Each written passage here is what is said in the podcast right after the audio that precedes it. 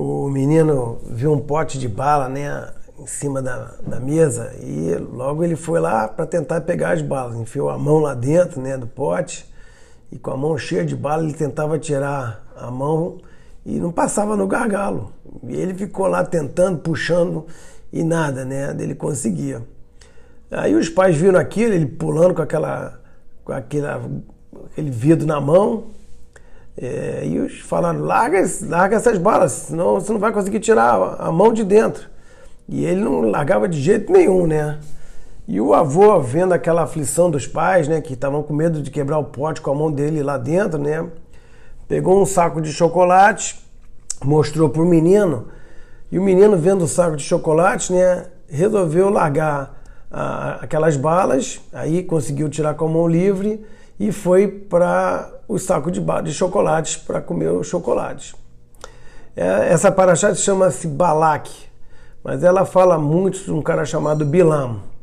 O Balac era um rei, né, um moabita, e ele ficou apavorado com o que ele ouviu do povo judeu, que tinha derrotado é, um, um, outro povo assim, com a ajuda de Deus muito, muito bem, né, tinha derrotado muito forte, e resolveu contratar o Bilam, Bilam que era um profeta tipo Moshe, né, para amaldiçoar o povo. E, e ele ofereceu honrarias para o Bilam e tudo, e o Bilam falou: Eu vou falar o que Deus me falava falar. Só que o Bilam era um cara assim, era um antissemita enrustido, né? Aquele cara que falava: Não, eu estou tipo cumprindo ordem e tal. Só que na verdade ele queria realmente amaldiçoar o povo, né? É, mas chegando lá, ele acabou é, tentando uma vez e a, a, acabou abençoando o povo em vez de, de amaldiçoar. E depois de outras duas tentativas, na terceira tentativa, quando ele olhou é, o, onde o povo estava, né, que ele viu é, as tendas né, da, do povo de Jacob, como elas eram dispostas, né, ele fez uma, uma, uma bênção que todo, né, que todo as pessoas que abençoarem o povo serão abençoadas e quem amaldiçoar será amaldiçoado. E ele é, viu que essas tendas diziam muito para ele. O que, que aconteceu quando ele viu essas tendas? O que, que tinham nessas tendas que, o, que o, a disposição delas é, tanto fez com que é, ele abençoasse o povo judeu? É, uma das coisas que estavam na, na, na posição dessas tendas era justamente a forma como elas eram colocadas. Cada tenda ela tinha aberturas e sempre essas aberturas eram voltadas não para a abertura da tenda ao lado, mas sim para um, um lado fechado da outra tenda. Ou seja, as tendas entre si preservavam a individualidade de cada um, né?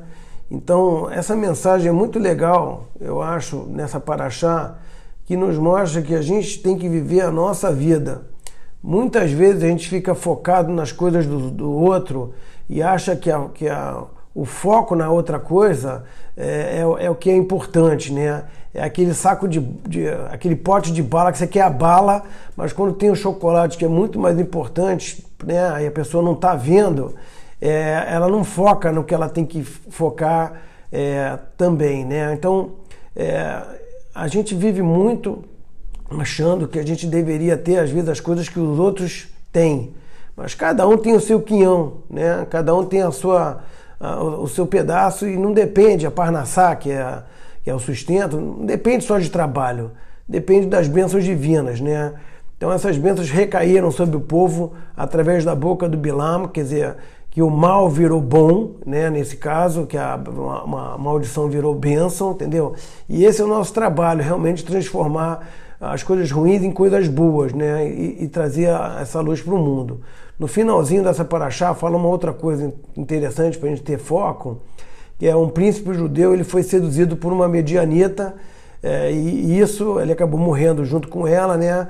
E é, isso mostra que isso sim é desfocar do seu caminho, né? A continuidade nossa está muito ligada a essa ligação que a gente tem é, familiar, né? Então é, a gente possa estar né, tá focado na nossa casa, na família, nos amigos e ter o prazer que está junto com eles. Né? Esse é o nosso, nosso papel e o nosso desejo. Né?